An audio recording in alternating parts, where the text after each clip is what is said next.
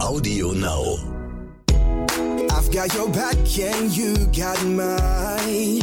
We're walking together, long roads and winding alleys, side by side. Mountain tops and lowest valleys, you and. Herzlich willkommen bei Tierisch Menschlich, dem Podcast mit Hundeprofi Martin Rütter und Wissenschaftsjournalistin Katharina Adick.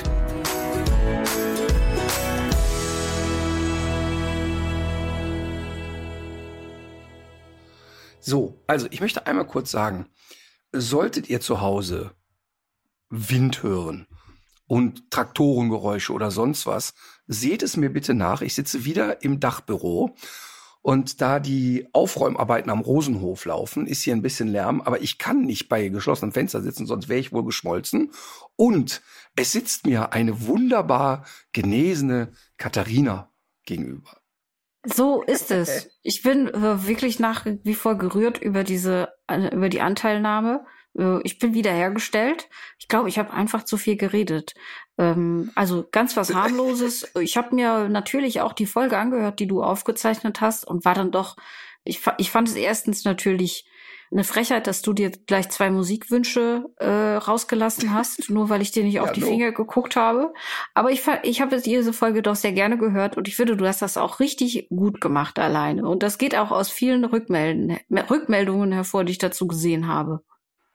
Aber ich kann dir wirklich sagen, das war gar nicht so einfach. Das, ich meine, was ist dick ohne doof? Was ist Ja. Stettler ohne Waldorf? Ja. Hä? Also, es geht Pinky und the Brain. Ja, Genau.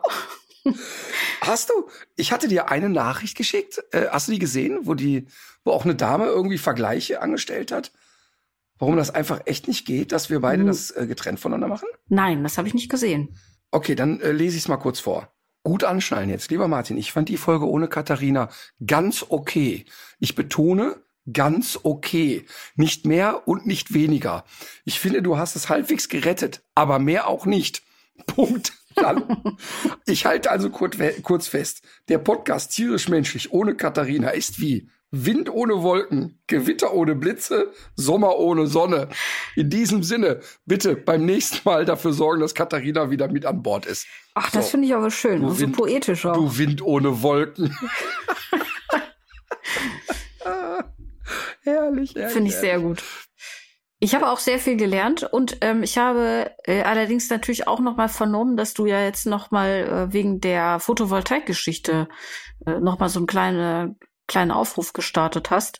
Und ich Ja, folge, ja, Weil, entschuldige, ich unterbreche, weil es nach wie vor so ist, ähm, ich, also es sind ganz viele Firmen, die sehr weit weg von hier sind, mhm. Die mir, weil ich der Herr Rütter bin, irgendwelche Prozente anbieten. Darum ging es aber nicht. Es ging darum, dass jemand mal herkommt, wirklich hier vor Ort ist, sich ein Bild macht und mir mal erklärt, wie funktioniert das alles. Und da, da gab es doch bisher echt mittelmäßige Vorschläge. Ich hatte aber gestern, glaube ich, im Postfach jemanden, einen Herrn Doktor sowieso, der an einer Uni arbeitet und unabhängig ist. Und der wiederum einen Freund hat, der sich äh, beratend ähm, in so technischen Bereichen bewegt. Und der angeboten hat, der ist so hier 40 Kilometer von hier, sich den Hof anzugucken und für mich, also weil er sich mit Photovoltaik auskennt, die entsprechende und passende Firma rauszusuchen und äh, sozusagen diese Arbeit für mich machen möchte, eine passende Anlage zu finden. Und da der ein unabhängiger Mensch ist, also der jetzt kein Interesse daran hat, nehmen Sie Firma XY, könnte ich mir gut vorstellen, dass ich auf dieses Angebot zurückkomme. Weil ich bin ja, ich habe ja so schlechtes technisches Verständnis, man muss mir das wirklich mit Bienchen und Blümchen erklären, sonst schnalle ich das einfach nicht. Ja, finde ich da, aber das klingt ja dann jetzt erstmal ganz vielversprechend. Und ähm, ich hatte nämlich auch noch mal an der Uni Erlangen gefragt, weil dort nämlich Herr Professor Martin Hundhausen ist, der zu dem Thema auch sehr viel twittert. Und der hat mir tatsächlich auch netterweise geantwortet, ähm, kannte nur leider eben auch niemanden jetzt hier aus dem Raum Köln, hat nur äh, noch mal gesagt, dass es am besten wäre, sich drei verschiedene Angebote zu holen und darauf hingewiesen, dass diese Vergütungssätze ja jetzt äh, angehoben worden sind und dass man das auf dieser Basis natürlich durchaus auch wirtschaftlich äh, betreiben kann. Also ähm, das ist, glaube ich, wirklich eine richtig gute Idee, was du da gerade vorhast. Ja, und dadurch, dass wir ja echt viele Flächen haben, war auch die Idee zu sagen, ähm, warum hier nicht wirklich eine Zapfsäule auch für E-Mobilität zu Mhm. installieren, die im Grunde jeder nutzen kann. Also wo man sagen kann, ja, da parke ich mein Auto, ich wohne hier im Dorf, stell das da hin und kann das da aufladen. Das finde ich den Gedanken, finde ich irgendwie schön. Aber dazu brauche ich eben einen Experten, der sagt, so Martin, das machen wir jetzt so. Weil ich bin ja, ich, ich verstehe das sonst alles nicht. Aber nach wie vor nehme ich jedes Angebot gerne an. Schreibt mir, wenn ihr Experten seid oder einen Experten kennt. Mhm. Dann hattest du mir noch ein Thema geschickt und zwar, das war, ich habe jetzt nur ein, äh, ein Foto gesehen von so einer Art Holzpaddel, mit dem ein Kind äh, vermöbelt wird. Geht es da um den Tipp des Tages oder in, in welchem Zusammenhang? Der, der Tipp des Tages, ich finde schön, dass du das jetzt so leicht äh, anmoderierst. Der Tipp des Tages, ruhig die Kinder öfter schlagen. Ähm, ich habe heute Morgen in der NTV-App ein Video gesehen. Du sollst doch nicht so Ähm, viel NTV-App gucken. Ja, aber ich gucke die NTV-App, weil die einen sehr guten Sportteil hat. Ach so. Ähm, und da plöppen auch so oberflächlich mal so die ersten Nachrichten des Tages auf. Und wenn man sich dann äh, vernünftig informieren will, kann man das ja noch mal machen. Aber ähm, ich, wie gesagt, ich mag den Sportteil da irgendwie. Lange Rede, kurzer Sinn. Es plöppte also auf jeden Fall Folgendes auf. Amerikanische Schulen führen äh, oder äh, legalisieren die Prügelstrafe für Kinder wieder. Und habe ich erstmal so für ein Scherzchen gehalten. Und es war kurz bevor ich in die Greenbox, ich habe heute in der Greenbox gedreht, neue Folgen für Rütters Team. Und kurz bevor ich da reinging, habe ich fälschlicherweise das Video angeklickt. Und äh, das führte dazu, dass der Dreh mal so eine halbe Stunde später begann, weil ich echt im Auto saß und total geheult habe. Ich war Ach du Scheiße. und fertig. Ähm, Ich habe erst ja auch überlegt, ob wir das Video hier verlinken. Äh, Ich habe aber, ich finde aber, dass wir es nicht tun sollten. Ich beschreibe aber mal, was da zu sehen ist. Ähm, Also die Überschrift ist tatsächlich, und mir ging das wirklich sehr, sehr nah, weil ich, vielleicht erzähle ich gleich noch davon, ich habe ein Wochenende hinter mir, 15 Väter zelten mit 40 Kindern und Freunden und so und habe so jetzt äh, ein Wochenende das Gegenteil von dem erlebt, was man jetzt da so in dem Video beschreibt. Und zwar äh, hat sich eine amerikanische Schule entschlossen, ähm, den Eltern die Möglichkeit zu geben, wenn die sagen, ja, bitte mein Kind körperlich züchtigen, dann werden die es tun. Und da siehst du erst ein, In also erstmal siehst du ein Kind, boah, das äh, gefühlt, das Kind ist ja so gepixelt und man sieht es auch nur halb. Ich würde jetzt schätzen, sechs oder sieben ist. Und dann siehst du, wie eine alte, rabiate Frau dieses Kind immer wieder versucht, übers Knie zu legen und hat ein, ein, wirklich so eine, so ein Holzpaddel in der Hand, das im Prinzip so aussieht wie so ein Ding, wo ein Flammkuchen drauf präsentiert wird. Und ähm, schlägt dieses Kind ähm, auf den Po mit dem Ding, ne? Und dieses Kind weint und schreit und du, und du hörst diese Angst und diese Hilflosigkeit. Und es ist so heftig. Da sitzen zwei Erwachsene im Raum, die also systematisch ein Kind prügeln. Und dann, Schnitt, sitzt eine Mutter da und die sagt, also weil die Eltern dürfen das freigeben dort, ne? Ähm, und dann wird so beschrieben, ja, wir machen das aber nur äh, zu zweit, dass immer ein Zeuge dabei ist, dass das Kind also hinterher nicht behaupten kann, wir hätten da übertrieben und das Kind würde ja die Regeln kennen. Und dann äh, kommt eine ganz offensichtlich geistesgestörte Mutter ins Bild und sagt, ja, also sie hätte das jetzt so freigegeben, ähm, denn es würde ja auch nicht bei Kleinigkeiten geprügelt. Und wenn das Kind da derart über die Stränge schlägt, dann wüsste es ja, wie die Regeln sind. Ich war fassungslos. Ich habe total geheult im Auto, weil ich äh, es wirklich nicht glauben kann, dass man einen so kleinen Menschen in die Obhut anderer gibt und dann so einem Gewaltszenario aussetzt. Ich finde das wirklich so schlimm. Und ich war so zwischen ganz wütend sein und auch selber so hilflos, aber auch, aber auch so traurig. Aber ich habe so richtig Wut in mir gespürt. Und ich kann dir mal sagen, ähm, dass ich ernsthaft glaube, wenn eins meiner Kinder nach Hause gekommen wäre und hätte gesagt, der Lehrer hätte mich geschlagen. Ich glaube, dass ich alles dafür getan hätte, dass dieser Mensch keinen einzigen glücklichen Tag mehr in seinem Leben hat. Alles. Und alle Mittel, die mir zur Verfügung stellen, hätte ich genutzt, um auf den eine Hetzjagd zu machen oder auf die. Ähm, und zwar ohne Wenn und Aber. Ich, ich, ich, ich bin so, ich finde das so schlimm, den Gedanken, dass so ein kleiner Mensch ähm, sowas aushalten muss. Ich fände das auch bei einem großen Menschen schlimm. Also, dass ein 20-Jähriger verprügelt wird, gezüchtigt, gemaßregelt oder Opfer von Gewalt wird, ist ja auch schlimm. Aber überleg dir doch mal, dass in 2022 ein westlich angeblich zivilisiertes Land die Entscheidung trifft, jetzt lassen wir von äh, sozusagen offizieller Stelle Kinder wieder prügeln. Was ist da los? Das ist doch Wahnsinn. Das ist doch kompletter Wahnsinn. Ich konnte, also ich, ich, mich hat das so mitgenommen heute Morgen. Ich fand das, also ich, also ich komme da gar nicht drüber weg. Ich finde das unglaublich. Ja. Es, äh, ich finde es auch äh, richtig heftig. Ich hatte es gar nicht gewusst, dass es tatsächlich schon so. Ich habe die, ich habe diese Überschrift auch gesehen. Ich hätte aber, ich habe tatsächlich geglaubt, dass das so eine so eine ganz ähm, theoretische, exotische Sache ist, die irgendwie auch ein bisschen hoch äh, putscht wird oder was auch immer. Ich habe das, ich habe das tatsächlich gar nicht so richtig ernst genommen. Aber es passt ja leider total in das Bild, dass sich ja in den USA speziell viele rückwärtsgewandte Menschen auch ähm, wieder und das eben auch, das, das findet eben auch an Schulen statt, äh, dass die wieder laut werden, dass die sich auch wieder durchsetzen mit ihren verquasten Ansichten. Und das ist jetzt irgendwie so der Gipfel. Ne? Also man hat das, man hat das vorher gewusst, dass es zum Beispiel keinen Sexualkundeunterricht geben soll, dass es nicht, dass nicht über Transidentitäten gesprochen werden darf, dass man von der Evolutionslehre nichts wissen möchte und so weiter. Aber das ist natürlich der Gipfel. Drei, 30 Prozent der befragten amerikanischen Bürger sind fest davon überzeugt, dass der liebe Gott die Welt geschaffen hat. Mhm. Da musst du dir mal reinziehen. Da musst du dir einfach mal reinziehen. Und bei uns ist es ja so eine Generation gerade mal her, dass das, äh, also ich weiß, dass meine Eltern äh, auch noch solche Geschichten aus der Schule erzählt haben. Na klar, ähm, na klar. Und eigentlich hätte man doch denken, müsste man doch denken, dass, dass die Informationen, die es dazu jetzt ja auch gibt, dass die auf dem Tisch liegen. Also dass ja auch der Erfolg, den man sich davon verspricht, nicht eintritt, sondern dass das tatsächlich nur Schaden anrichtet.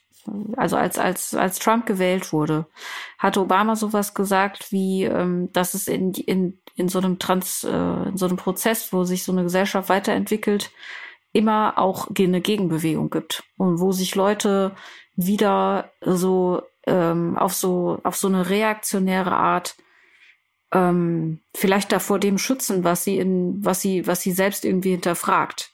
Also ich kann das, ich finde das plausibel und ich habe hm, auch den Eindruck, dass das in Deutschland ja zum Teil auch zum Teil auch so gibt. Aber darüber kann man, glaube ich, wirklich froh sein, dass das in Schulen in Deutschland jemals wieder ähm, Thema sein könnte. Das, das, das kann man, das kann man ja zum Glück wirklich ausschließen.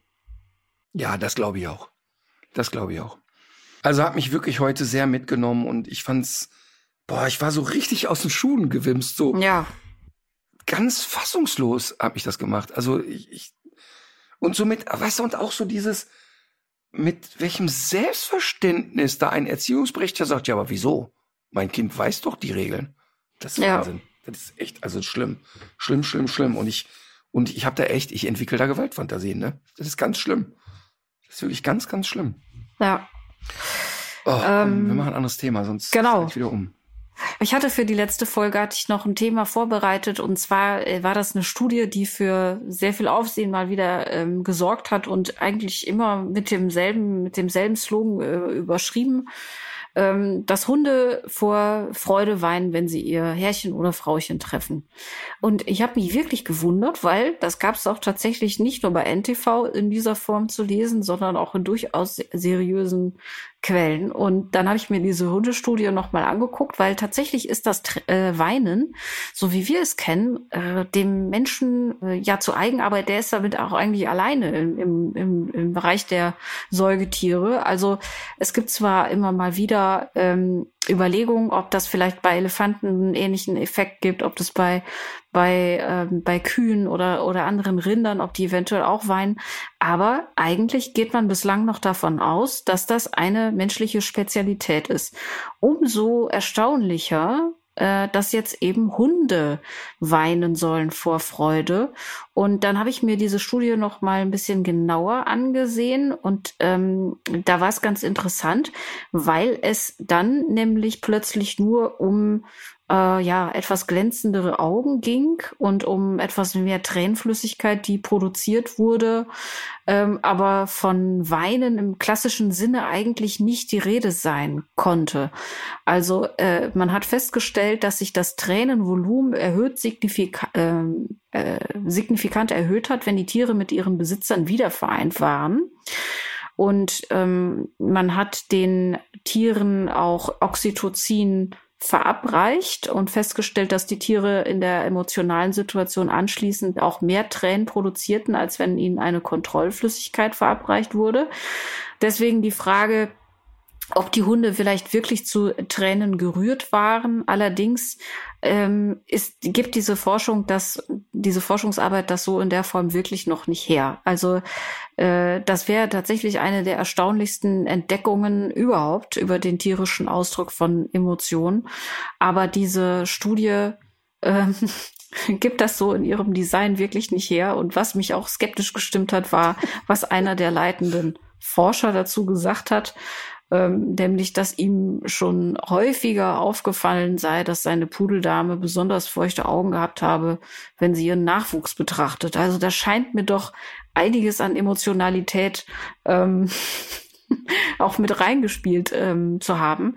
Und es ist ja tatsächlich auch gar nicht so abwegig, dass ein Hund, mh, hm, so wie sich ja zum Beispiel auch der berühmte Hundeblick ja entwickelt hat über das Zusammenleben mit dem Menschen, also dass der, der Muskel am Auge, der diesen berühmten Hundeblick verursacht, ist ja eigentlich eine Anpassung an das Zusammenleben mit dem Menschen, weil der Hund ge gemerkt hat oder nicht gemerkt hat, es war einfach das, die Folge der, der Zuchtauswahl und, und der Evolution dass der Mensch darauf abfährt und dass der Hund es dadurch einfacher hat. Und so könnte es ja dann zum Beispiel auch mit den glänzenden Augen sein. Also, da ist auf jeden Fall ein bisschen Skepsis geboten. Aber interessanterweise scheint diese Studie um die Welt zu gehen. Total. Denn äh, mein mallorquinischer Christian, Martin, ja. der, der, have you ever seen a dog crying? Echt? Have you ever seen a dog crying? Äh, und meine Antwort war, nee, echt nicht. Also ganz ehrlich zu sein, einfach noch nie. Und ich habe Hunde wirklich in hochprekären, hochtraurigen, hochemotionalen Situationen erlebt.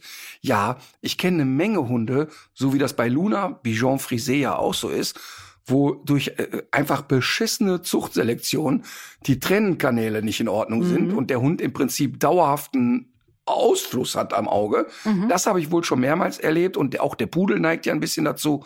Ähm, da kann man wirklich sagen, das ist wohl wieder äh, Pseudostudie, wirkliche Pseudo, Pseudo, Pseudostudie, ähm, die mich echt total aufregt. Ähm, ich habe vor vielen, vielen Jahren von ähm, einem sehr geschätzten ehemaligen Kollegen Günter Bloch. Ja. Er war so in den 80er, 90er Jahren war der so, och, habe ich ja auch schon öfter mal hier drüber erzählt. Habe ich, glaube ich, mal erzählt, als seine Ovtcharka-Hündin die, die Mina verspeisen wollte. Ja, ich kann mich ähm, gut dran erinnern. Ja, und habe echt viel von ihm gelernt, im Sinne von so ein bisschen Blick auf die, auf die Hunde und so. Und ähm, aber auch da, Günther hat dann ein Buch geschrieben, das hieß Die Pizzahunde. Und da ging es darum, dass er Straßenhunde beobachtet hat, um beweisen zu wollen, dass Hunde heulen können. Das, aber Günther, unter uns, du hast dein Leben lang Hunde trainiert. Wie oft haben wir schon Hunde im Training gehabt, die aus Verzweiflung zu Hause geheult haben, wenn sie alleine gelassen wurden? Heulen da muss jetzt, keine Studie. Heulen jetzt im ja, Sinne heulen von Weinen wie ein Wolf, sag ich jetzt mal. Ja, genau. Wölfe, so, ne? Mhm. Ähm, äh, da, dafür muss ich keine Studie anlegen. Und der allererste Vortrag zu diesem Thema, dem habe ich live mitbewohnt, äh, zu dem Thema die Pizzahunde, hatte er so Dias. Und da hieß es irgendwie, so, wir sind weltweit die einzige Forschungsgruppe, die Straßenhunde beobachtet und analysiert haben, ohne Einflussnahme von Menschen. Erste Bild, siehst du einfach zehn Straßenhunde, die auf drei Kilo Spaghetti stehen und futtern. Äh, kurze Frage, wo, was ist mit den Spaghetti? Wo kommen die her? Ja, ja, wir kippen da regelmäßig Spaghetti hin, damit die kommen. Okay, alles klar. Studie ohne Zuhilfenahme von Menschen. Und das ist, weißt du, das hat nichts mit Wissenschaft zu tun. Und nochmal, damit hier keine falsche Eindruck entsteht, ich schätze den sehr. Und inzwischen, der lebt ja inzwischen fest in Kanada und ist so raus aus allen Themen. Aber das hat eben nichts mit Wissenschaft zu tun. Also da kann man sagen, ja, wir locken da die Hunde hin und dann können wir ja immer noch beobachten, wie die miteinander umgehen. Also das ist ja kein, trotzdem sehe ich ja, wie Rudelstrukturen sind und so weiter. Aber das hat eben, sag ich mal, die Grundannahme, wir beobachten jetzt einen Hund, der null, null von Menschen irgendwie beeinflusst wird, hat ja damit schon nichts mehr zu tun. Und äh, so sind halt eben gerade im Bereich Hund echt viele idiotische Studien unterwegs. Ähm, Lernverhalten der Wölfe von der Uni Wien, da fällst du um. Also das ist echt, also das ist Budenzauber. Da kannst du in jede, ähm, auf jeden Rummelplatz gehen und hören, was die Kartenleserin oder Kartenlegerin da erzählt. Und das ärgert mich ein bisschen, weißt du, ich bin ja wirklich sehr interessiert an, an Wissen und an neuen Erkenntnissen und so. Ich habe jetzt auch, ich glaube sogar heute, ähm, kam auch eine Pressemitteilung raus, dass Hunde äh, auch an Demenz leiden können und die im Moment die Studie sagt, je weniger aktiv die im Alter waren, je schneller kommt die Demenz. Ist anhand von Befragungen von Hundehaltern äh, so ermittelt worden, was ja immer ein bisschen schwierig ist. Ähm, aber ich will da natürlich mehr wissen und ich möchte dann gerne fundierter das haben. Und wenn da einer erzählt, ja, Hunde können vor Rührung weinen und dann kommt ja, mein Pudel freut sich immer, wenn er die Welpen anguckt, dann ist das ein ja. bisschen dünn. Ja, es ist wirklich dünn. Also vor allem, weil man muss ja, man muss ja sauber trennen zwischen dem, was man sieht und dem, was man daraus äh, schlussfolgert. Und wenn man möglicherweise wirklich diese etwas wässrigeren oder glänzenderen Augen sieht, dann äh, ist das ja interessant. Man kann der Sache dann nachgehen. Es bräuchte dann aber wahrscheinlich auch noch mal ein paar mehr Studien und noch ein paar äh, Dinge, die man dann eben auch verändert in diesem Versuchsaufbau. Und die Idee, dass so dieser Kümmerinstinkt des Menschen auch dadurch angeregt wird, wenn die Augen noch wässriger sind, das kann man sich ja schon auch vorstellen. Oder auch zum Beispiel Katzen. Katzen haben sich ja auch überhaupt erst mit dem Menschen angewöhnt, über das Kätzchenstadium hinaus zu miauen. Also es gibt ja diese Anpassungen und so weiter. Äh, diese Schlussfolgerung nur eben auch verbunden mit dieser Emotionalität, mit diesem äh, Gerührtsein, das halte ich doch für wirklich viel zu weitreichend. Und äh, insofern fand ich es auch erstaunlich, dass die Studie immer wieder auch so unkritisch äh, aufgegriffen wurde. Aber man fährt natürlich auch auf sowas dann ab äh, als Journalist und findet das toll. Und sowas bringt natürlich auch Klicks. Was ich aber zum Thema weinende Hunde noch äh, doch sagen muss, ist, dass ich von Alma schon eine, einen ganz speziellen Ausdruck von Freude kenne. Und zwar, wenn sie ihre absoluten äh, Lieblingsonkel oder Tanten trifft, die sie ähm, dann vielleicht auch ein paar Monate oder so nicht gesehen hat. Das ist eine Form also halten von. Wir kurz fest, halten wir kurz fest, Frau Adig. Ja. Ähm, beschreibt gerade Menschen, also nicht ähm, Alma trifft äh, tatsächlich die Schwester ihrer eigenen leiblichen Mutter. Nein, Kanidenverwandte, sondern da wird auch der Bruder schon mal als Onkel des Hundes äh, bezeichnet. So ist es. Und die Mutter ist die Oma von der Alma.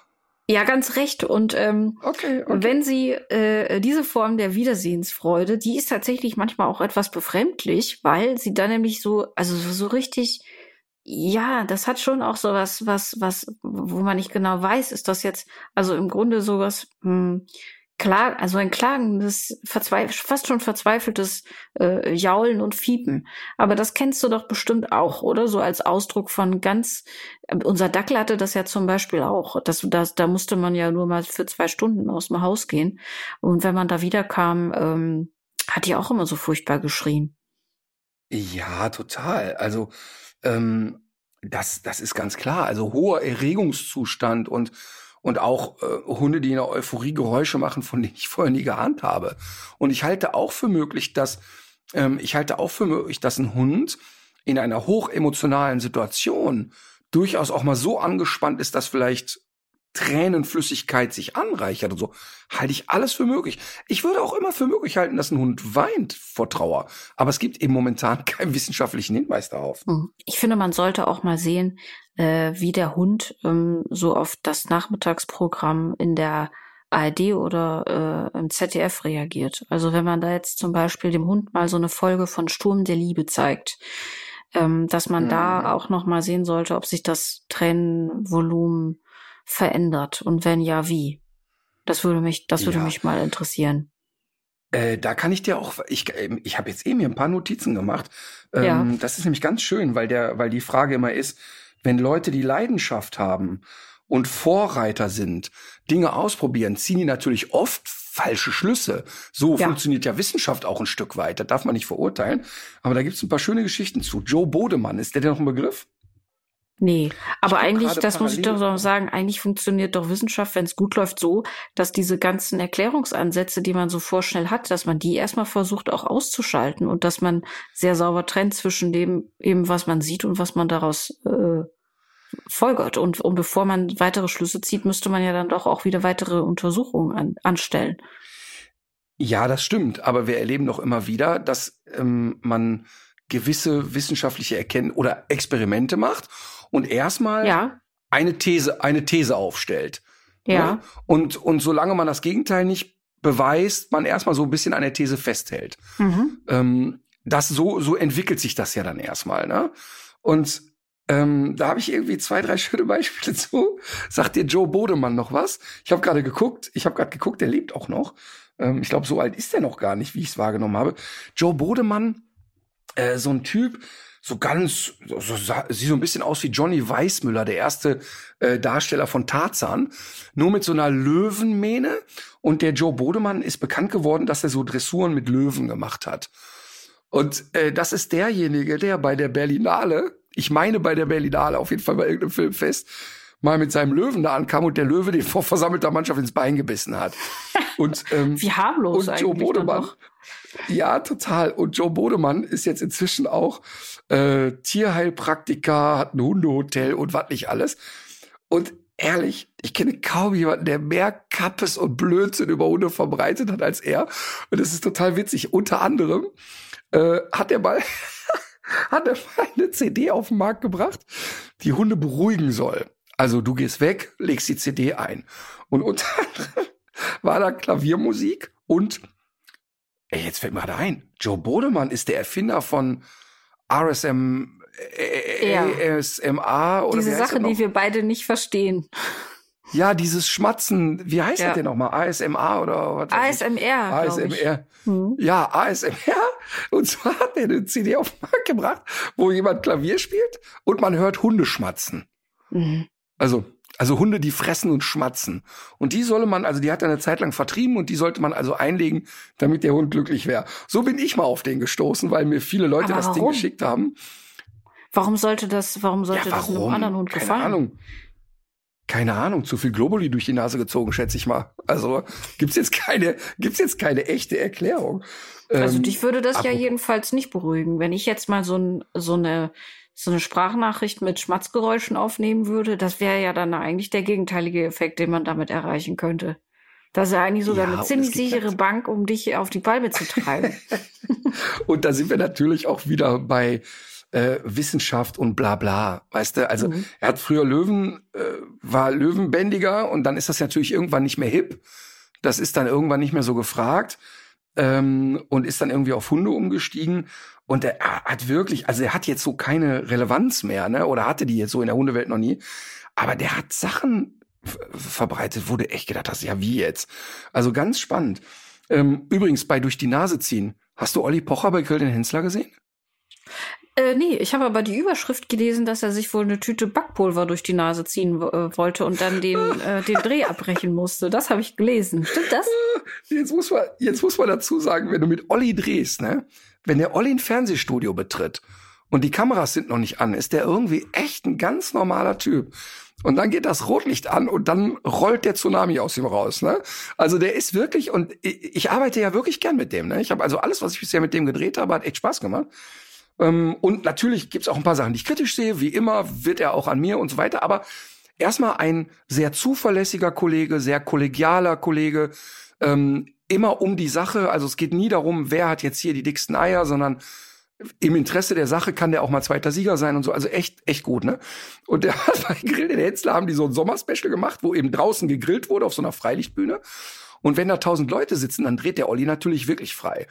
Und, und sein Gag ist ja immer, sobald der irgendwo ähm, in einem Fernsehstudio steht und Mehl ist in der Nähe, dann wird natürlich immer mit dem Klischee gespielt, beim Fernsehen koksen die alle und dann schmiert er sich immer Mehl unter die Nase. Und diesmal hat er sich bei Grill in Hensler eine Tüte Backpulver reingeschnieft. Ähm, und äh, hat aber erst ein paar Sekunden später erlebt, dass das nicht gesund ist. Scheiße, nein. Mhm. Und die hatten ein echtes Problem. Also da war dann schon auch eine kurze Pause angesagt und äh, eine kurze Unterbrechung. Und man konnte sehen, und ich kann bei Olli wirklich erkennen, sind wir jetzt im Spielmodus oder geht's dem echt nicht gut? Dem ging es wirklich nicht gut in dem Moment. Ne? Also dann geriet das Zeug noch in die Augen und dann spülte er das so aus und dann blubberte es immer mehr. Also, liebe Kinder, äh, äh bitte kein Backpulver schniefen. Ähm, ich wollte aber von Joe Bodemann und der Theorie, dass man dem Hund Schmatzen vorspielen sollte, damit er beruhigt wird, noch mal einmal, weil wir waren bei, wie funktioniert eigentlich Wissenschaft und so, ne? Oder wie, mhm. wie kommt man an Erkenntnisse? Äh, sagt dir Werner Freund was, der Wolfsmensch? Ich glaube, dass du schon mal was von dem erzählt hast, aber ja. Ähm, also nee, auch ich glaube wirklich, nicht. Wirklich äh, ein wahrscheinlich einer der verrücktesten Menschen, die mir begegnet sind. Ach so, doch, ähm, natürlich. Ich habe gerade mal ein Bild gegoogelt. Äh, ich sehe ihn gerade, wie er sich ein Kotelett mit einem Wolf teilt und beide essen das so wie ähm, bei ja. Wie war das bei Tim und Struppi nicht bei äh, Doch. Also ja, also das Kotelett ist in sowohl im Mund des Herrn Werner Freund als auch im, in ja. der Wolfsschnauze. Also Werner Freund, 1933 geboren, 2014 verstorben in Merzig. Äh, Wikipedia sagt deutscher Wolfsforscher.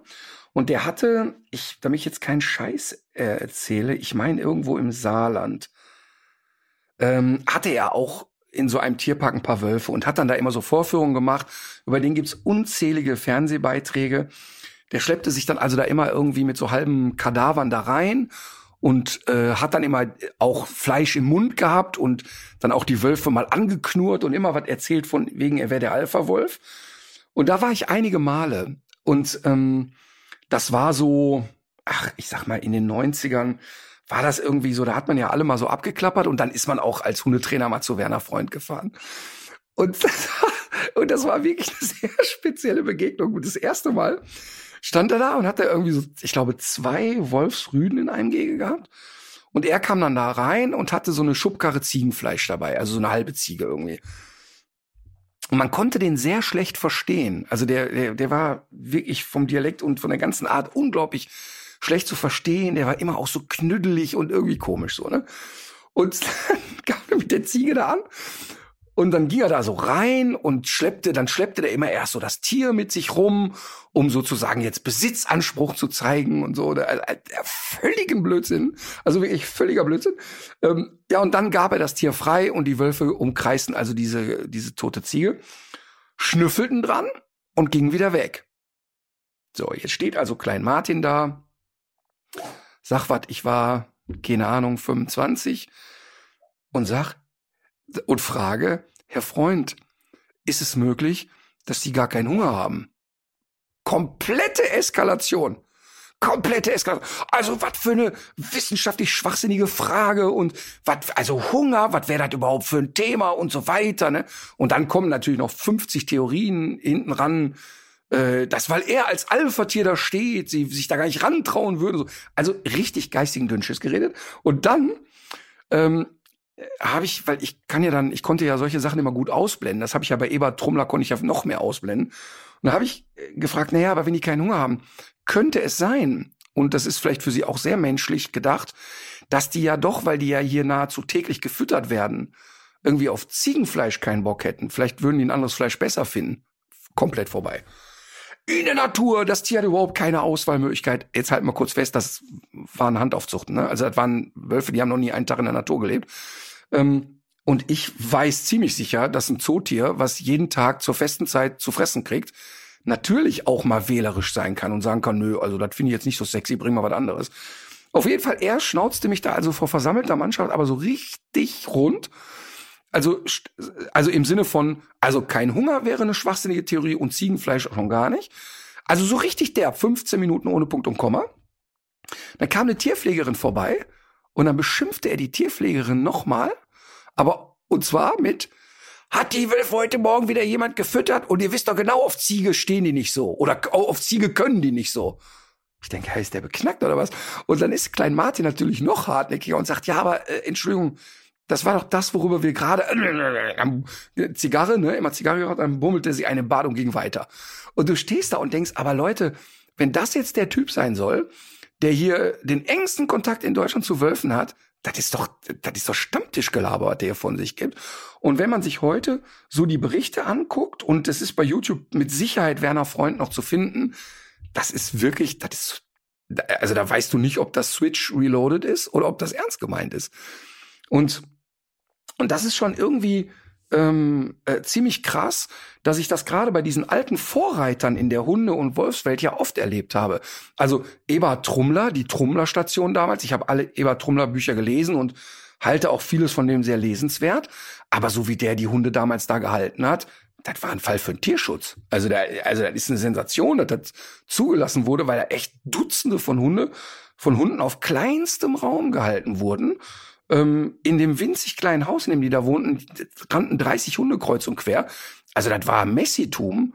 Ähm, und mit ihm habe ich ganz viele, also erstmal war, war das natürlich toll, so einen Kontakt zu haben und ihm viel fragen zu dürfen und so weiter. Aber der hat schon auch, äh, also ich will mal vorsichtig sagen, eine Menge äh, Stammtischzeug erzählt. Ähm, und aber mit einer sehr großen Vehemenz natürlich, ne?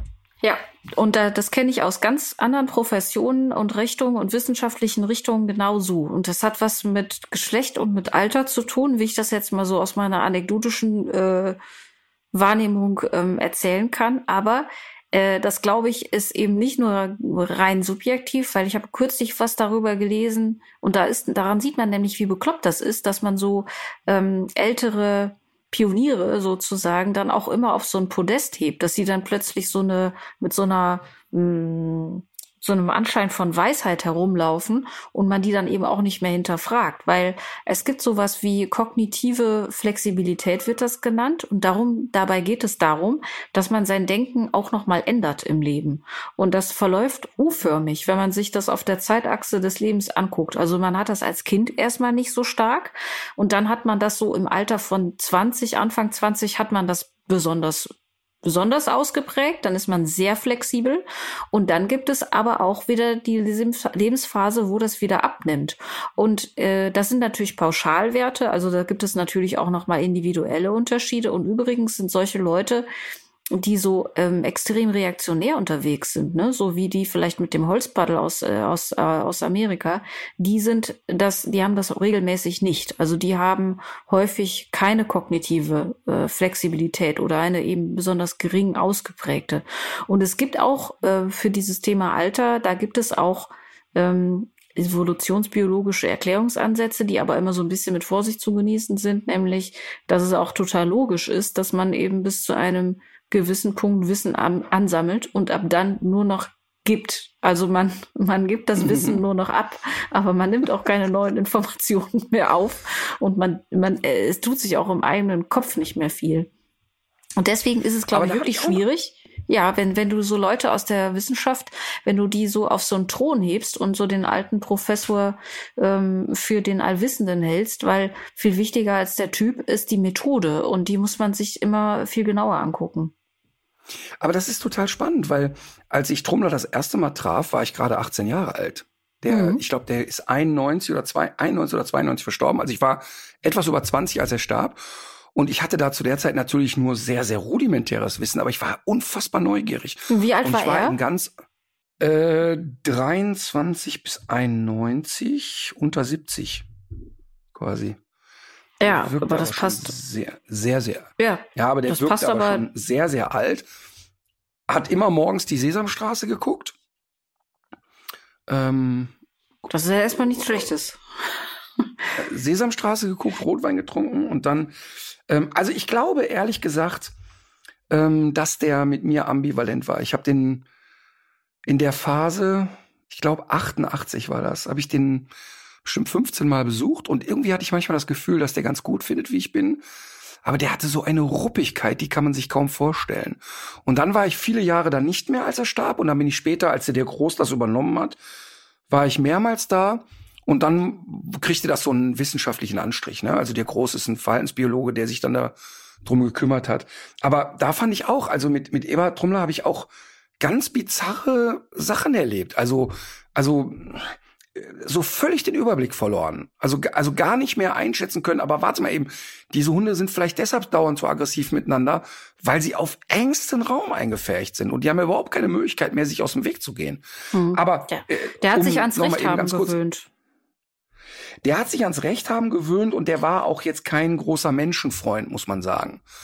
Ähm, äh, allgemein nicht. Ne? Also, also ich fand das faszinierend da und ich bin wirklich sehr, sehr dankbar für die Stunden, die ich da hatte. Ähm, aber weißt du, wenn du sagst, dieses Phänomen, dass man Wissen nur noch abgibt, zwei Beispiele noch dazu. Ich habe ja hier schon mal ähm, über Dr. Dirk Neumann geredet, der leider viel zu früh gestorben ist, der die äh, Wölfe im Kalletal hatte. Und da, da will ich mal kurz den Unterschied erklären. Der ist ja Tierarzt gewesen und der hatte diesen Wolfspark. Und als ich da hinkam, ich war sehr ehrfürchtig und war sehr so, guten Tag, Herr Neumann, und ich will mal reinschauen und können wir mal gucken und so. Weiß ich noch ziemlich genau, da hatte ich meinen Sohn, den Moritz, dabei. Da war der Moritz noch ganz klein. Und da habe ich äh, Neumann das erste Mal so bewusst wahrgenommen. Und, und der war direkt so, ey, du bist doch hier der Typ von Couch für alle Fälle, ne? Ja, ja. Pass mal auf, ich habe eine Frage zu meinem Drahthaar. Fing sofort an, mir ohne Fragen zu stellen. Da habe ich gedacht, warte mal eben, äh, hier reden wir von einem Wissenschaftler, von einem Experten. Ich wollte eigentlich mal und so. Und die hatten sofort so einen Austausch. Und der war, das fand ich total geil, jede Frage, die ich ihm gestellt habe, war immer so, er überlegt kurz und dann, interessante Frage. Ich kann es dir echt nicht sagen. Also ich kann es dir anhand, ich kann dir jetzt sagen, wie meine Wölfe darauf reagieren, aber ich habe hier Gehegewölfe. Ich, das ist nicht vergleichbar mit einem Wolf, der in Banff National Park lebt. Und das fand ich immer so beeindruckend, dass er, der war so offen für alles Neue und so neugierig und Ach, ein, ein super Typ. Und, und das fand ich wirklich ein schönes Beispiel. Der, der hatte über, der war überhaupt nicht in der Position, jetzt Klein Martin irgendwie zu integrieren. Und der fand das so spannend. Und dann hatte der, der hatte zwei Dingos da. Und dann hatte der ja gehört, dass ich ein bisschen Erfahrung mit Dingos hatte. Jetzt nicht Riesenerfahrung, aber kannte mich ein bisschen aus. Und dann durfte ich da ins Gehege, durfte mit denen ein bisschen rumprobieren und so. Das war so schön. Und der hatte das eben, dieses, diese Neugierde auf was Neues. Und diese Neugierde auf was Neues, das möchte ich mir unbedingt behalten. Ich habe ja schon oft gesagt, dass ich manchmal so das Gefühl habe, ich sitze in so einem Elfenbeinturm und oh, ich möchte gerne mich fortbilden und so weiter. Wir hatten ja die Sendung Die Unvermittelbaren und da gab es einen Spitz äh, namens Robby. Und ähm, Robby war äh, wirklich hoch traumatisiert, konnte sich nicht anfassen lassen, hat alles und jeden gebissen und war außerordentlich skeptisch. Und dann haben wir ihn in der Sendung vermittelt an ein junges Pärchen, die es auch gut gemacht haben, hatten aber wenig Erfahrung und hatten den Hund dann in einer besonderen Stresssituation alleine gelassen und dann kippte alles wieder. Dann ging Robby wieder zurück ins Tierheim. Die beiden konnten das einfach nicht mehr, was ich auch ähm, total verstehen kann. Und das haben wir dann aber natürlich auch dokumentiert. Und dann ist es ja, wie es immer ist, dann kommen immer die ganzen selbsternannten Experten und sagen, ja, ja, der Ritter kann ja auch nichts und vergessen dann kurzfristig, dass wir damit gar nichts ja zu tun haben. Wir vermitteln den Hund und dann müssen die Leute halt gucken, dass sie klarkommen. Wir können die begleiten, aber wir können ja nicht die Hunde bei uns aufnehmen. So. Und dann bewarb sich in dem Tierheim, also erstmal kommt dann natürlich in der Sendung äh, 60 Leute schreiben bei Facebook, ja, den nehme ich sofort. Dann schreibst du die Leute an, dann gibt's die Adressen nicht mehr. Dann sind die mit der Flasche Bier auf der Couch sind die alle sehr groß. Und dann gab's die nicht mehr. So, jetzt hatten wir also für Robby keinen einzigen weiteren Bewerber. Null. So. Und dann rief mich das Tierheim an und sagt, hey, hier hat sich eine junge Frau beworben, die ist 21 und sie sagt, sie ist Hundetrainerin und sie hat schon selber vier auffällige Hunde wohl zu Hause und sie traut sich den Hund zu.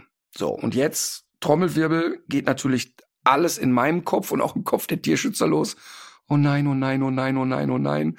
Dieser Hund ist so ernst. Jetzt kann doch nicht so ein selbsternanntes Küken, und das ist nicht weiblich gemeint, sondern auf jung bezogen, so ein selbsternanntes Küken da um die Ecke kommen und sagen, ja, ich kann das aber alles.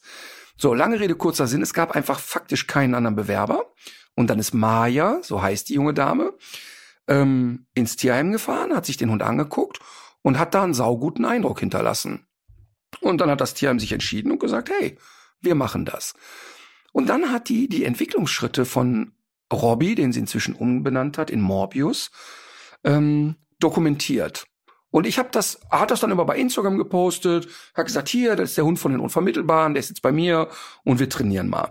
Und du konntest, und ich habe so richtig Gänsehaut und so ein wohliges Gefühl beim Erzählen, du konntest jeden Tag Fortschritte sehen. Und das war total schön. Und ich habe das natürlich alles verfolgt. Und Maya wusste aber zu der Zeit noch nicht, dass ich das natürlich beobachte. Und dann kamen so diese ersten Stimmen wieder aus der Fraktion von den Stänkerern. Ha, ha, ha, Jetzt kannst du mal zeigen, dass er viel besser kannst als der Ritter. Und das wird er natürlich totschweigen, bla bla bla. Und bei mir entsteht ja genau das Gegenteil. Ich fand das einfach mega und habe mich total gefreut. Und habe die dann auch angeschrieben und gesagt, ey, ich finde das mega, können wir mal telefonieren. Und dann haben wir telefoniert und das war total schönes Gespräch. Die hat dann direkt so gesagt, ey, kann sein, jetzt die ersten drei Minuten, vielleicht bin ich ein bisschen überdreht und für mich ist jetzt komisch, dass du dich meldest und so. Oder da hat sie ja noch gesiezt. Und dann habe ich dir mal einmal so erst kurz erklärt, pass mal auf, in mir schlummert keine territorial motivierte Aggression. Ich finde es einfach mega, was du da gemacht hast. Erzähl mal. Und dann hat sie mir so ein bisschen ihre Lebensgeschichte erzählt und was sie so macht und wie sie da rangeht. Und ich feiere die mega dafür. Und dann habe ich die auch sofort gefragt, ob sie Bock hat, in der Sendung mitzumachen, weil wir würden es einfach mhm. gerne zeigen. Ja, weil es natürlich. ja bei den Unvermitteln, Unvermittelbaren genau darum geht, dass wir sagen, hey, es muss matchen und wenn der Richtige kommt, dann ist das einfach geil. Was hat sie denn jetzt gemacht von den Sachen, die sie dir so erzählt hat, äh, wo du, wo dir vielleicht auch so, so noch mal so, so ein Licht aufgegangen ist oder so? Naja, also sagen wir mal so, ähm, sie hat jetzt erstmal nichts gemacht, wo ich gesagt hätte, das haben wir echt noch nie gehört. Mhm. Was die aber kann, und dafür feiere ich die sehr, die ist natürlich, ist ja klar, die ist 21, macht eine Ausbildung, ich glaube, als Sozial- und Heilpflegerin, also arbeitet in einem pflegenden Beruf, was ich wieder ganz, ganz typisch finde. Ähm, das haben wir ja oft, dass im Hundetraining Leute aus ehemaligen pflegenden Berufen kommen. Und sie hat, ähm, sie hat sich theoretisch sehr gebildet, macht viele Fortbildungen und so weiter und hat aber einfach, ach, so etwas, die hat so eine Intuition einfach. Die spürt also ganz genau, wie weit kann ich gehen und gibt dem Hund einfach wahnsinnig viel Zeit und viel Energie mit. Jetzt hat die ein Umfeld, die hat einen Freund, der, der sie da total unterstützt. Die sind als Paar auch wirklich cool miteinander. Und die, die, die ergänzen sich so und die geben dem Hund Zeit. Und dann hat die auch keinen Schiss natürlich. Dann ist die jetzt nicht eine, wo der zweimal streng guckt, dass die sich direkt auf den Baum vergräbt. Ähm, habe ich auch übrigens lange mit ihr drüber gesprochen. Da habe ich mich gefühlt wie ein Opa, der aus dem Krieg erzählt. Und habe ihr immer so gesagt, hey, ich verstehe das alles, weil sie hat ein paar Tage später so ein Foto von sich gepostet, wie sie so einen Schnitt an der, am Auge hatte, der getackt oder, oder, oder so geklebt werden musste. Jetzt nicht von diesem Hund.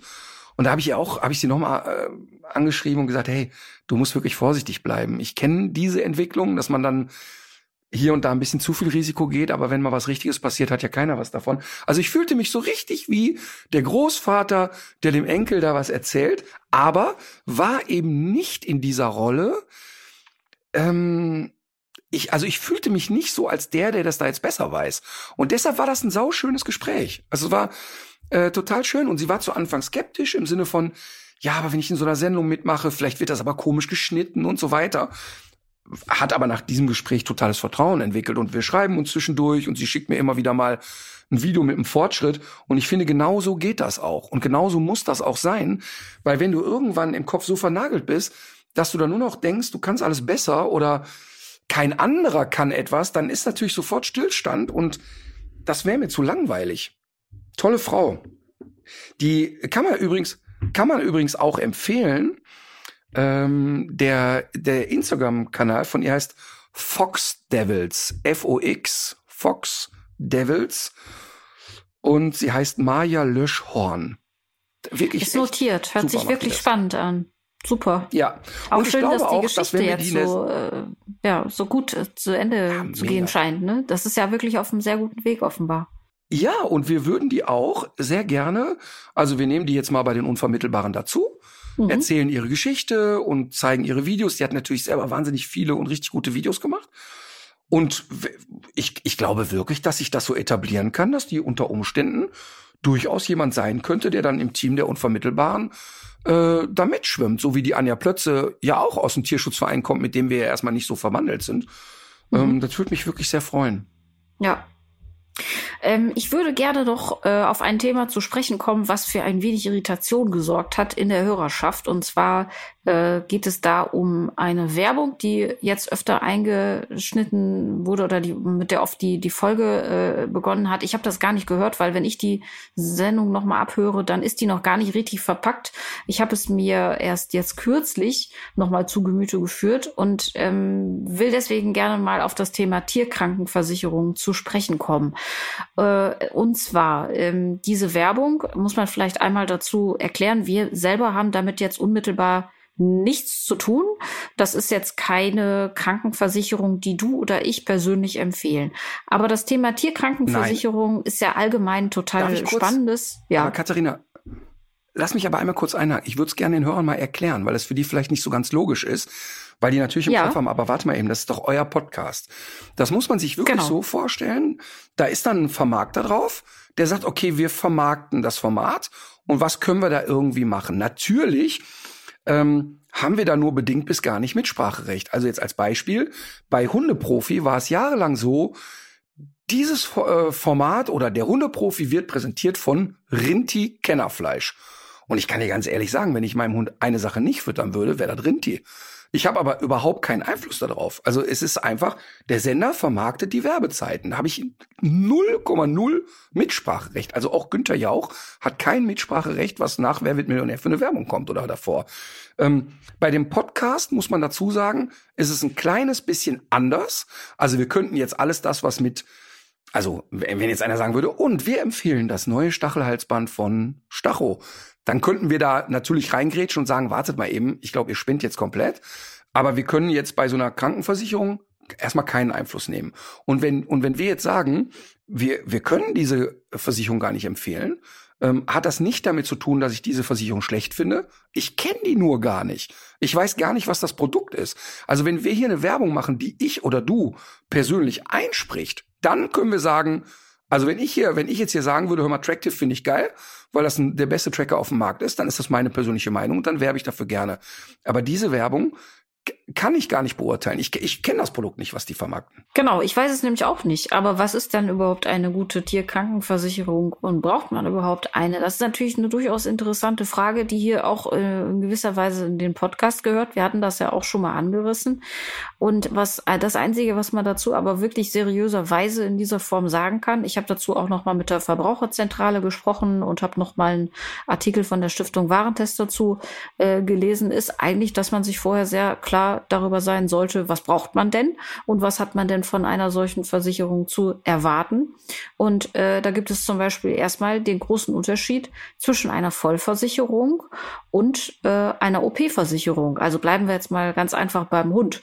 Und auch bei einer Vollversicherung, die jetzt erstmal so nach so einer Vollkasko-Versicherung klingt, muss man sagen, da ist oft vieles drin, aber auch nicht immer alles. Und da ähm, gilt es zum Beispiel auch zu gucken, ob da in die, die, die Kosten für Kastration übernommen werden. Äh, oder äh, oft ist das so, dass bei Operationen ähm, äh, vorausgesetzt wird, dass die unter Vollnarkose gemacht werden, weil man das, äh, weil das eben sonst nicht, äh, weil das sonst keine Operation im Sinne dieser Versicherung ist. Das heißt, da gilt es wirklich äh, genauer hinzugucken und ähm, sich das genau durchzulesen. Und äh, was die Stiftung Warentest im August letzten Jahres gemacht hat, das finde ich sehr hilfreich. Die haben sich nämlich mal so ein paar ganz konkrete Produkte angeguckt und haben dann wie bei so einem Quartettspiel haben sie bewertet, was die so können. Äh, die haben ähm, also oben so ein an erster Stelle so ein relativ allgemeines Urteil, ob das Leistungsniveau eher hoch oder eher mittel oder eher gering einzustufen ist und haben dann aber auch direkt so ein paar Beispiele und Fallstricke genannt und haben da auch schon mal so ein paar Operationskosten zum Beispiel aufgelistet. Jetzt muss man sagen, die Tierarztkosten steigen und die werden sich jetzt in den nächsten Monaten auch noch mal sehr stark erhöhen. Das heißt, das ist nicht mehr so ganz neue aktuell. Gebührenverordnung kommt. Ne? Genau. Und mit dieser neuen Verordnung muss man auch, äh, die sollte man am besten daneben legen und sich das noch mal sehr genau äh, zu Gemüte führen. Ähm, es ist auch so, dass viele Versicherungen Hunde nur bis zu einem gewissen Alter nehmen. Also, dass die zum Beispiel sagen, wir nehmen gar keine Hunde mehr auf, die älter als fünf Jahre alt sind. Äh, und ich finde aber, dass das eigentlich äh, mal eine ganz gute Basis ist. Diese, diesen Artikel von Stiftung Warentest, den werden wir verlinken. Der kostet fünf Euro, wenn man sich den freischalten lassen möchte. Finde ich aber, wenn man sich äh, über sowas Gedanken macht, ist eine ganz gute Investition und dahinter steckt ja auch eine Recherche. Euro landen nicht bei uns übrigens. Nee, genau. Landen bei Stiftung Warentest. Ja, und ich meine, man kann, es kann ja sein, dass man zu dem Schluss kommt, mh, dass das vielleicht äh, bei dem eigenen Hund gar nicht so doof ist. Es kann aber auch sein, dass man zu dem Schluss kommt, ich pack das Geld, was ich jetzt äh, für die Versicherung aufgewendet hätte, das packe ich lieber woanders hin, für den Fall, dass mit dem Hund mal was sein sollte. Und generell, das sagst du ja auch immer, muss man ja immer darauf gefasst sein, dass mit dem Tier mal was ist. Und ähm, dass man für, für diesen, diesen Fall vorsorgen muss. Also ich glaube, dass das Thema Krankenversicherung für Hunde in den nächsten fünf Jahren eine völlige Normalität werden wird. Ich glaube, dass das für die meisten Menschen später dazugehören wird wie eine Haftpflichtversicherung. Ähm, das ist, also ich beschäftige mich jetzt ja seit ungefähr zwei Jahren damit, weil natürlich immer wieder auch Versicherungen an mich herantreten und sagen, wollen Sie nicht unser Werbegesicht sein? Und bisher war es aber immer so, dass die Fragen, die ich stellen konnte oder gestellt habe, für mich nicht ausreichend beantwortet wurden. Also, dass ich jetzt nicht sagen konnte, ah, geil, ähm, das ist wirklich toll. Also zum Beispiel haben wir mit einer Versicherung gesprochen, die ich von A bis Z gut fand. Und dann ist es aber immer noch so, dass sie nach einem Schadensfall ähm, ohne Angabe von Gründen kündigen können. Kündigen. Und das ja, ist ja, das hast du schon mal erzählt. Ja, ja. Und das ist ja Kacke, weißt du, da hast du deinen Mhm. Hund, dann kostet die Versicherung, keine Ahnung, 100 Euro im Monat und in dem Bereich Ja. bewegt sich das ja schnell bei einer Krankenversicherung. Ähm, und dann hast du da irgendwie 100 Euro, drei Jahre brav, monatlich bezahlt, jetzt kriegt er eine Knie-OP für 3000 und dann bist du raus. Ich meine, da hättest Ja. du sparen können. Also, der, also das wäre zum Beispiel für mich ein totales K.O.-Kriterium, Mhm. ähm, dass die lustgesteuert einfach kündigen können. Ich habe noch mal eine andere Frage an dich. Und zwar habe ich kürzlich ein Angebot gesehen, das war von den R&V-Versicherungen. Und zwar wurden da, wurde da angeboten, die Folgekosten äh, von Qualzucht zu versichern. Also wenn du jetzt zum Beispiel Krass. klassisch die, die äh, Kurznasenrasse hast und äh, eine der zahlreichen operativen Geschichten, die da fällig sind regelmäßig, äh, dass die eben die bieten an, dass sie die Kosten dafür übernehmen. Und jetzt könnte man zwar sagen, äh, das ist ja gut, dass die Leute, die so einen Hund haben, dann nicht alleine gelassen werden und dass dem Hund auch geholfen wird. Aber andererseits ist das nicht komplett irre, wenn das dein Geschäftsmodell ist, dass du Menschen, die tatsächlich sehenden Auges in so eine Problematik steuern, dass du die versicherst? Ist, also ich finde das Naja, grenzwertig. Ja, ich finde aber vor allen Dingen muss man erstmal beurteilen, wer ist denn da sehenden Auges reingerannt. Weil ich kenne ja auch immer wieder Menschen, die so einen Hund Secondhand nehmen, die nicht gut informiert waren und so weiter. Also das ist halt Ja. schwierig. Und, und dann kommt noch was anderes hinzu. Es gibt ja auch, ähm, weil zum Thema Qualzucht, ne, wo fängt das an, wo hört das auf? Und ähm, dann weiß ich, dass auch früher, und da erzähle ich aber jetzt wirklich aus dem Krieg vor zehn Jahren, viele Krankenversicherungen gesagt haben, na ja, also erblich bedingte Erkrankungen werden nicht mitversichert. Und dann geht die Diskussion aber los, ne? Ähm, also hat der jetzt einen Hüftschaden, weil der zu schnell die Treppe runtergefallen ist? Oder ist das Genetik oder ist das Zucht? Und diese Endlosdiskussion, wenn du ja eins bei einer Versicherung nicht willst, egal zu welchem Bereich, du willst ja keine Diskussion im Schadensfall haben. Du willst ja eben nicht rumpalavern müssen. Und ähm, also, wie gesagt, wir beschäftigen uns sehr intensiv damit, der Michael und der Karl ja noch viel mehr als ich. Ähm, und ich würde mich wirklich freuen, wenn wir da eine vernünftige Alternative anbieten können. Bisher haben wir sie aber einfach noch nicht. Gut. Das dazu. Jetzt habe ich aber, das passt natürlich auch wieder gut zu dem Thema. Äh, das ist ein Hinweis, den hast du auch bekommen. Und zwar, apropos Qualzucht. Es gibt in verschiedenen Städten, mir war das bis zum, bis zu diesem Zeitpunkt äh, komplett neu, gibt es doch tatsächlich äh, Mobsrennen, also von Windhundsportvereinen äh, veranstaltet.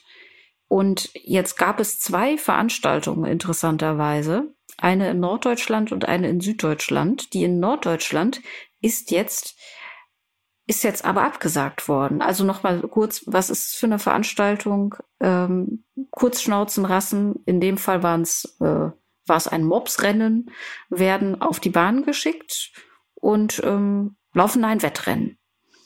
Und jetzt hat man aufgrund, wir haben ja schon öfter darüber gesprochen, es gibt ja jetzt in der neuen äh, Tierschutzhundeverordnung gibt es ja den Paragraphen, der sich mit diesem, der, der unter dem, äh, der den Titel Ausstellungsverbot trägt. Und danach ist es eben verboten, Tiere, die äh, diese Qualzuchtmerkmale aufweisen, auszustellen oder eben an solchen Veranstaltungen teilhaben zu lassen. Und vor diesem Hintergrund und mit dieser Begründung ist eine Veranstaltung in Norddeutschland jetzt abgesagt worden. Es gibt aber in Süddeutschland eine Veranstaltung, die offenbar stattfinden soll. Ja, aber unter welcher Voraussetzung kriegen die das denn dann juristisch durch? Warum dürfen die das? Naja, es ist ja doch noch die Frage, ob sie es wirklich durchkriegen oder ob das nur noch nicht verboten wurde. Aber ähm, es zeigt ja schon, dass da, das ist ja das, worüber wir auch schon gesprochen haben, dass diese Verordnung, dass die so viel Raum für Deutung äh, lässt, dass das jetzt eben sehr spannend ist, ob das, ob das stattfindet oder nicht. Und dass es wie so oft im Tierschutz äh, davon abhängt, ähm, inwiefern die Behörde Gebrauch von ihrem Ermessensspielraum macht. Aber da ich ja wie immer an das Gute des Menschen glaube, äh, glaube ich, dass da jetzt sich so viele Leute vor dem Wettbewerb anketten werden, dass das gar nicht stattfindet. Und äh, jetzt mal im Ernst, ne? Was ist das für ein müßiges Thema? Aber genauso müßig ist es doch auch, einen Schäferhund mit schwerer Hüftgelenksdysplasie in einer Gebrauchsprüfung über irgendwelche Steilwände rennen zu lassen. Da packst du ja auch komplett an die Birne. Also da, da brauche ich kein Qualzuchtgesetz schlimm. Aber überhaupt jetzt ein Mobsrennen stattfinden zu lassen, ist wirklich so wenig intelligent. Ja, vor allem auch bei den Temperaturen, wenn man weiß, dass man durch die kurzen Schnauzen ja weder genug Luft bekommt, noch äh, vernünftig kühlen kann. Das hat uns ja Frau Dr. Holland hier ganz eindrücklich auch nochmal geschildert. Ähm, was ich aber auch jetzt mal wieder gehört habe, ist, wir haben uns jetzt natürlich sehr stark beim Thema Qualzucht immer auf die Kurznasenrassen konzentriert und da auch viel von französischer Bulldogge und Mops gesprochen. Und wir wissen, dass das natürlich äh, ein ganz weites Spektrum ist. Und ähm, vor dem Hintergrund haben wir uns, äh, oder habe ich mir jetzt auch noch mal ein paar Kleintiere vorgeknöpft, wobei ich dachte, als ich das vorbereitet habe, ach, da kann man ja mal äh, da kann man ja mal fünf bis zehn Minuten drüber sprechen. Da kann man aber deutlich länger drüber sprechen, weil je tiefer man sich in diese Sache reinkniet, desto krasser wird es eigentlich. Und deswegen würde ich das Thema eigentlich ganz gerne nochmal äh, schieben. Eigentlich sollte man sich auch noch mal jemanden hier in den Podcast holen, der uns mal erklärt, was für ein Martyrium so ein Kaninchen, so ein Hamster, so ein Vogel äh, bei so wunderbaren Zoohandlungsbuden wie Zoo Zayak für ein Martyrium erlebt. Also was das genau gerade für diese Tiere für ein ja. Mist ist. Genau das habe ich nämlich auch schon gedacht. Und zwar, wenn man sich jetzt zum Beispiel auch bei, bei, ähm, bei Meerschweinchen und bei Kaninchen mit dem Thema Qualzucht beschäftigt, dann kommt man ja auch ganz oft an diese Frage, ist das überhaupt schlau, die so zu halten, wie die jetzt gehalten werden? Und was hat eigentlich so ein kleines Meerschweinchen oder so ein kleines Zwergkaninchen für Ansprüche an die Haltung? Und das wird ja nach wie vor, auch im Vergleich zu Hunden, noch viel sträflicher vernachlässigt. Und ähm, deswegen finde ich, ist das eigentlich eine gute Idee, dass wir vielleicht eine Tierärztin oder äh, Tierarzt aus dem Bereich mal äh, einladen und darüber sprechen, was macht es denn mit dem Meerschweinchen, wenn es keine Haare hat? Oder wieso ist der Kopf von dem Kaninchen so klein und warum Zähne, stehen ihm die Zähne so komisch aus dem Gesicht? Äh, all das könnte man dann, könnte man dann nämlich mal ganz in Ruhe besprechen. Wenn der Hamster keine Haare hat, ist er ein Nacktmull. Meinst du, der muss dafür umschulen? Kriegt er da eine Maßnahme bezahlt? Aber ich meine jetzt ehrlich, der Nacktmull, ne? Der ist ja. ja optisch wirklich, also wenn man den sieht, kann man ja nur denken, das ist ein Opfer von Qualzucht, ne? Ja, so, äh, ich habe kürzlich gehört, ähm, da hat der Olli Schulz hatte darüber berichtet, nämlich was die für, die haben ja so ein ganz gruseliges Matriarchat, in dem die äh, leben und sind so. Ähm, du glaubst ernsthaft ja. jetzt, dass die Dinge, die Olli Schulz im Podcast erzählt, über Tiere in irgendeiner Art und Weise. Das, also das kann er auch genauso gut über Nacht ausgedacht haben. Auf keinen Fall. Das stimmte alles. Ich habe das. Äh, okay.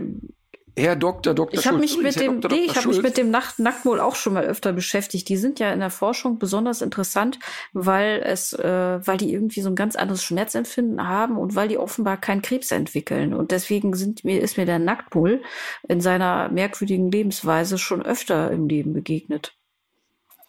Ich glaube, der Nacktmull ist wirklich nur vom lieben Gott gemacht worden, damit er in Comedy-Shows Opfer von Verspottung ist. Ich glaube, es gibt ja wirklich keine deutsche Fernsehsendung, wo nicht schon ein Foto von einem Nacktmull gezeigt wurde, um sich drüber lustig zu machen. Ja, Übrigens, Olli Schulz, ne, wenn, äh, äh, vielleicht kannst du mal ein bisschen dich informieren. Du kannst bald deinen Fangirl-Moment haben. ach Hier was. und da tritt Olli ja wieder auf. Wir haben doch Ja. gesagt, wir gehen mal aufs Konzert. Ja, gute Idee, das machen wir so. So. Weißt du, was ich jetzt gleich mache? Erzähl. Ich gehe runter und dann schlendere ich ein, ein, eine kleine Hofrunde und erfreue mich an der guten Laune. Du kannst dir das echt nicht vorstellen, wie das gerade hier am Rosenhof ist. Alle Leute, die hier rumlaufen, lächeln, sind befreit, freuen sich. Äh, nachdem wir tonnenweise Müll weggeschleppt haben, übrigens, übrigens, übrigens dagelassen hat die Pächterin ein Auto, was abgelaufen ist, also was kein TÜV mehr hat, was als Mülllager genutzt wird. Ach du Scheiße. alten Müll reinge alte Plörren reingekippt und es steht jetzt hier, aber auf zwei Quadratmeter Grünstreifen, den sie angemietet hat von einem Nachbarn.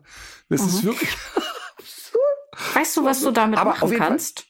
Ich habe aber eine Idee. anzünden. Ähm, Du kennst doch, ich war kürzlich, war ich bei diesem, hatte ich dir, glaube ich, auch geschrieben. Ich war in diesem Lokal äh, Vegan Junkfood Bar in Köln.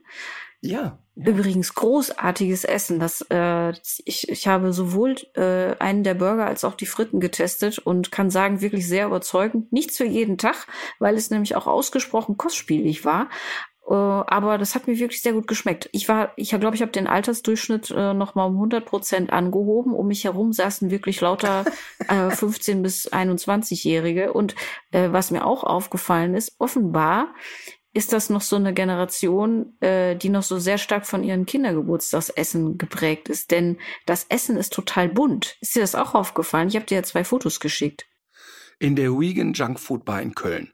Genau. Das Da Essen ist bunt. Ja, ich habe da ein Foto gesehen, aber ob da jetzt alles Essen bunt ist? Ja, die äh, zum Beispiel die Burger Buns, die Brötchen sind äh, äh, in zwei Farben äh, gefärbt. Also das obere Brötchen ist pink und das untere ist irgendwie blau oder so. Die ähm, die Pommes sind mit einer Soße bedeckt. Die sehen aus wie irgendwie von einem Einhorn zusammengerührt mit Glitzer. Nee, gut, es ist kein Glitzer dabei.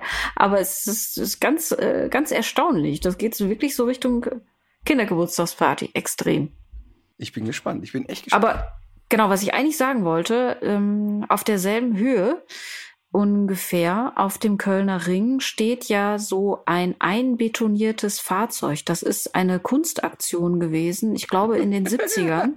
Und äh, dieses, dieses Auto wurde bei äh, in, im laufenden Betrieb, also mit laufendem Motor, wurde das, äh, wurde das in Beton äh, gehüllt. Wäre das nicht was? Bring mich nicht auf, bring mich nicht auf solche Ideen. Ja, Nein, das, also, also das Auto steht ja legal da, weil sie hat Ja. ja. noch für ein paar Wochen den, diesen Grünstreifen da beim Nachbarn gemietet. Aber auch das ist ja irgendwie so interessant, dass man so geht, sein Auto mit Müll vollstopft und Mhm. es einfach stehen lässt. Aber was Ja. ich eigentlich sagen will, ist, ähm, die neuen Pächter, Terra Kids, hatte ich ja schon mal von erzählt. ja. Was die jetzt hier in den letzten zwei Wochen gemacht haben, ist unfassbar. Die haben jeden Tag hier fünf, sechs, sieben, acht freiwillige Helfer, die hier durch den Hof wuseln und einen Spirit reinbringen. Sensationell. Und es sind Cool. ja einige auch hier geblieben, die vorher noch bei der alten Pächterin waren. Die Leute, die, die vorher wirklich bibbernd hier über den Hof gelatscht sind, die, die strahlen alle wie die Honigkuchenpferde. Das ist so schön. Die Pferde kommen wieder raus, die Pferde sind wieder draußen. Ähm, es ist so eine richtig schöne Aufbruchstimmung hier. Und trrr, Trommelwirbel, die haben zwei neue Pferde, die Terra Kids. Und zwar haben die eine Stute gekauft mit einem Fohlen. Und ähm, diese Stute ist so ein Mini-Shetty. Und das Fohlen namens Mini Money ist jetzt fünfeinhalb Monate alt. Und es sieht wirklich so lustig aus. Es hat ein Gesicht wie ein Kamel und solche Rasterlocken auf dem Kopf. Und wir sind wirklich alle elektrisiert von diesem Tier. Und spannend, ähm, vor zwei Wochen noch ließ es sich gar nicht anfassen, hat sich nur in Sicherheit gebracht. Und ist jetzt so, wenn du da auf die Wiese kommst, kommt sofort an, und, und schrubbert sich und will so gekrault werden. Und wenn du den an den richtigen Stellen schrubbst, dann genießt er so und so. Das ist so schön einfach. Das ist echt toll. Ähm, die nächste Podcast-Folge, die könnten wir doch eigentlich mal wieder bei dir aufzeichnen, oder? das, okay, das können wir gerne, wirklich gerne so machen. Da kannst du Mini-Money schrubbern kommen. Sehr gut. Ähm, ich würde äh, dann mit meinem Tipp des Tages weitermachen wollen. Hau raus. Und zwar, das äh, haben bestimmt viele Leute, die diesen Podcast hören, in den Nachrichten gesehen. Äh, Pakistan wird gerade überschwemmt und ähm, viele, viele, viele Menschen äh, mussten aus ihren Häusern flüchten. Das sind wirklich krasse Gewalten. Ähm, man sieht, wie das Wasser ganze Häuserzeilen wegspült. Das, was wir hier im letzten Jahr im Ahrtal gesehen haben. Äh, man, das macht überhaupt gar keinen Sinn, das äh, jetzt irgendwie so zu vergleichen. Aber ähm, die Ausmaße und auch die Anzahl der Menschen, die da betroffen ist, das ist nochmal eine ganz andere Hausnummer und es führt eben auch dazu, dass die Leute da völlig ohne Versorgung sind. Also die haben keine Unterkünfte mehr, äh, die ganzen Ernten werden weggespült und es bahnt sich dort nicht nur, bahnen sich dort nicht nur sehr viele Krankheiten jetzt äh, an, sondern auch eine richtige Hungersnot. Und eine Kollegin von mir, ist mit einem Menschen befreundet, der dort unten hilft. Und zwar ganz gezielt jetzt Ach, vor Ort lokal mit äh, Nahrungsmitteln. Der stammt auch aus dieser Region. Und es gibt eine sehr einfache Möglichkeit, dort jetzt zu helfen, und zwar ein PayPal-Konto ähm, was eingerichtet wurde. Das heißt, das geht ganz schnell mit der App und auch da gilt wieder, was immer gilt, egal wie klein der Betrag ist. Viele Leute müssen ja jetzt gerade auch selber gucken, dass sie rumkommen. Aber egal wie klein dieser Betrag ist, es lohnt sich total. Pakistan leidet da extrem jetzt seit Juni schon unter diesen heftigen Monsunregenfällen äh, und das ist eben nicht normal. Also das ist genau der Klimanotstand, den man seit 40 Jahren, von dem man weiß, dass er kommt, der jetzt eben viel schneller und mit einer viel größeren Wucht über uns hereinbricht, äh, als, äh, als man eben dachte. Ähm, der kommt jetzt und ähm, viele Menschen sind davon jetzt ganz unmittelbar betroffen. Das ist für die kein Zukunfts-, keine, keine düstere Zukunftsvision mehr. Und deswegen meine ich, wer kann, sollte helfen. Ja, das ist Wahnsinn, ne? Also ich habe auch die Bilder gesehen, das ist echt, das ist so heftig. Ja. Ja, ich werde selbstverständlich auch spenden. Ähm, das ist übrigens immer hier so. Wenn wir einen Spendenaufruf machen, äh, beteilige ich mich immer, immer, immer, immer an einer Spende. Ich habe einen etwas profaneren Tipp. Und zwar habe ich ja hier vor, oder haben wir, ich glaube, ich weiß gar nicht mehr, ob du oder ich, ähm, einen Film ähm, erwähnt, wunderschön, äh, mit Nora Tschirner unter anderem und was die wenigsten Menschen wissen, dass ja wirklich eine der großartigsten deutschen Regisseurinnen äh, Caroline Herfurth ist. Man, man nimmt die als Schauspielerin wahr, aber ich glaube, dass die breite Masse noch nicht so gut verstanden hat oder mitbekommen hat, dass die echt eine ziemlich, ziemlich begnadete und, und sehr, sehr gute und große Regisseurin äh, ist und wahrscheinlich noch ganz andere Projekte machen wird. Ähm, und dieser Film wunderschön war so, dass also wirklich selten habe ich auf dem Post so viele Nachrichten bekommen. Leute haben gesagt, ich habe geweint, ich habe gelacht, ich habe getanzt. Sensationeller Film und möchte jetzt, auch wenn Caroline da jetzt nicht integriert ist, einen weiteren Film empfehlen, Over and Out, mit unter anderem Jessica Schwarz und Nora Tschirner. Ein Film, der sehr, also wirklich sehr sehenswert ist. Da ich ein bisschen Kontakte habe, habe ich einen Link bekommen und durfte mir den Film schon mal vorab anschauen, ähm, weil ich auch gesagt habe, ich möchte wirklich gerne mit promoten, weil ich es einfach super finde. Und ähm, wir werden hier einen Trailer verlinken so dass man sich den Trailer auch mal angucken kann. Es ist wirklich sehr, ja, bewegend. Der Film ist sehr, sehr bewegend. Es geht also darum, dass eine Frau, also Nora Tschirner spielt diese Rolle, eine Frau eine Videobotschaft an alte Freundinnen schickt und in dieser Videobotschaft suggeriert, ey, ihr müsst vorbeikommen, ich heirate. Und ähm, letztlich ähm, stellen sie dann aber fest, dass sie nicht heiraten wird, sondern bereits tot ist. Sie hat also vor ihrem Tod ähm, eine Videobotschaft gemacht. Ich kann das also deshalb jetzt so spoilern, weil man es in dem Trailer sieht. Also das, ich nehme jetzt nichts vorweg, was man in dem Trailer nicht sieht. Aber ähm, diese Videobotschaft ist vor ihrem Ableben gemacht worden und sie wollte eigentlich diese Gruppe nochmal zusammenbringen und bittet die Gruppe darum, nochmal eine Tour zu machen wie früher, sie aber als Leiche mitzunehmen. Und es ist zum einen sehr, sehr lustig, es gibt wirklich sehr, sehr lustige Momente, aber es gibt auch wahnsinnig ergreifende Momente. Es gibt da eine Szene, wenn äh, man da Nora Tschirner weinen sieht, dann ist es wirklich dann geht's also wirklich einmal so direkt in alle Zentren. Und es ist klug gemacht. Das ist ja das, was ich an dem Film sehr liebe, ist, dass es wirklich sehr, sehr intelligenter Film ist, ohne dass man aber jetzt so sagt, äh, kann ich das nochmal sehen, spur mal zurück, habe ich nicht verstanden. Ähm, ein, ein Film, der für mich auch nochmal ach, so, nochmal so Werte ähm, in den Vordergrund stellt, nämlich auch sowas wie Freundschaft und auch sowas wie, wie will man eigentlich leben? Und ähm, wie schnell kann alles vorbei sein? Ähm, aber, aber jetzt nicht, also kann ich auch jetzt schon sagen, das ist kein Film, wo man reingeht und danach direkt von der Rheinbrücke springen will. Ähm, so ist das überhaupt nicht. Das ist ein sehr emotionaler Film, aber eben auch ziemlich lustig an vielen Stellen.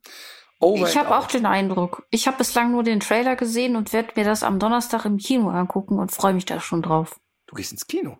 Mhm. Jetzt kommt Musik 2, 3. Du darfst ja, du musst ja jetzt eigentlich aussetzen, weil du hast dir ja beim letzten Mal direkt zwei Lieder gewünscht. Ach, es ist aber so, ich hatte mich an zwei Lieder gewöhnt und wollte heute wieder zwei. Nein. Ähm, also, ich empfehle von den No Angels.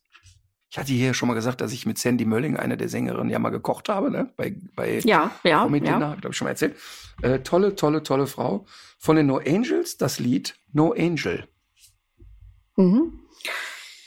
Gut. Und ich, ähm, ich zitiere. Ich, mhm. ich zitiere. Mhm. Nee, ich kenne es wirklich nicht, aber ich, äh, ich kenne andere Lieder von denen und ich habe wirklich überhaupt gar nichts gegen die. Ich finde das völlig in Ordnung. Wer bin ich, die, die da richten wollen würde? Ich empfehle so. ein anderes Lied, ähm, weil du jetzt schon das Lied empfohlen hast. Und zwar äh, heißt das Lied Gatekeeper. Und es ist von der Sängerin Feist. Und es ist schon ein wenig älter, aber es kommt mir immer in den Sinn, wenn sich so die Jahreszeiten äh, abwechseln. Und jetzt gerade hat man ja wieder so das Gefühl, dass der Sommer sich dem Ende zuneigt. Und äh, auch wenn es jetzt kein normaler Sommer war, äh, man hat jetzt irgendwie schon dieses schöne Septemberlicht. Und ich finde, das ist eigentlich immer eine ganz, ähm, also ich finde, es ist eigentlich die schönste Jahreszeit, die sich jetzt gerade anbahnt. Und dann kommt mir immer mal wieder dieses Lied in den Sinn. Gatekeeper von Feist. Mhm. Okay, ich bin gespannt. Und ich habe, ich muss aber noch eine Sache anschließen. Und zwar, ich hatte, du hast es ja netterweise auch in der letzten Folge äh, angedeutet. Ach, ich hatte noch einen anderen Tipp. Und ähm, da geht es um eine vietnamesische Familie in Sachsen, die jetzt nach über 35 Jahren Aufenthalt in Deutschland abgeschoben werden soll. Äh, der Familienvater, um den es geht, ähm, hat hier natürlich gearbeitet und Steuern gezahlt und hatte aber einen Aufenthaltsstatus, der es ihm nicht erlaubt, ich glaube, länger als sechs Monate sich im Ausland aufzuhalten. Dieser Mensch ist allerdings in Vietnam gewesen und hat dort krankheitsbedingt diese Frist gerissen. Also der musste sich eben einer medizinischen Behandlung unterziehen und ist deswegen länger außerhalb Deutschlands geblieben. Und jetzt soll die Familie inklusive der kleinen, ich glaube, sechsjährigen Tochter, die hier natürlich hingehört, äh, abgeschoben werden. Und ähm, im Moment, also es gibt jetzt eine sehr große Solidaritätswelle. Es gab ein, eine Petition, die natürlich auch sehr viele Unterschriften jetzt zum Glück ähm, erreicht hat.